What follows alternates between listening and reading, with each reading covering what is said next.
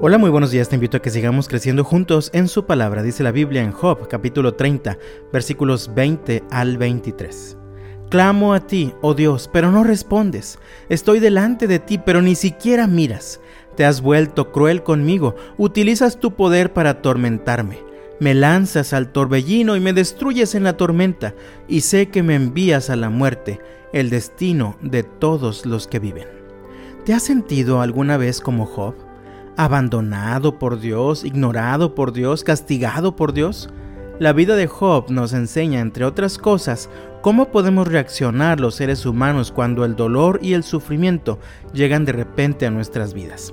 Job escogió el camino del egoísmo. Él estaba totalmente centrado en sí mismo, aferrado a defender su inocencia y a sus reclamos a Dios por haberse equivocado, según él, al permitir tantas tragedias en su vida.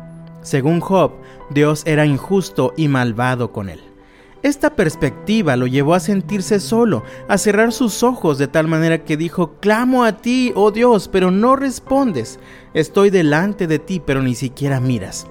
Repito la pregunta, ¿te has sentido alguna vez como Job? Job no fue el único hombre que sufrió en la Biblia. Entre todos ellos también encontramos al rey David, quien también tiene su historial de circunstancias que le provocaron mucho dolor y sufrimiento. Mira lo que escribió en el Salmo 31, versículos 9 al 13.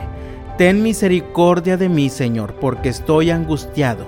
Las lágrimas me nublan la vista, mi cuerpo y mi alma se marchitan. Estoy muriendo de dolor, se me acortan los años por la tristeza. El pecado me dejó sin fuerzas, me estoy consumiendo por dentro.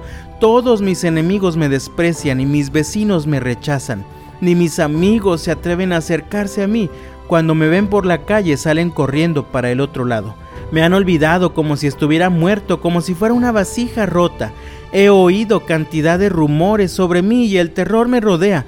Mis enemigos conspiran en mi contra, hacen planes para quitarme la vida. Hasta aquí hay ciertas similitudes entre Job y David.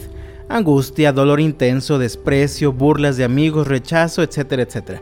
Sin embargo, David hace algo diferente en los versículos 14, 19 y 21 pero yo confío en ti, oh Señor. Digo, tú eres mi Dios. Qué grande es la bondad que has reservado para los que te temen. La derramas en abundancia sobre los que acuden a ti en busca de protección y los bendices ante la mirada del mundo. Alaben al Señor porque me ha mostrado las maravillas de su amor inagotable. Me mantuvo a salvo cuando atacaban mi ciudad.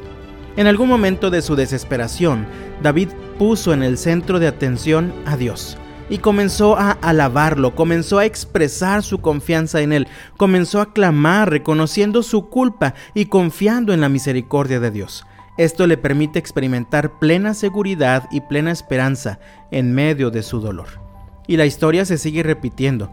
El sufrimiento, las tormentas destructoras que llegan sin avisar, siguen siendo parte normal de la vida del ser humano.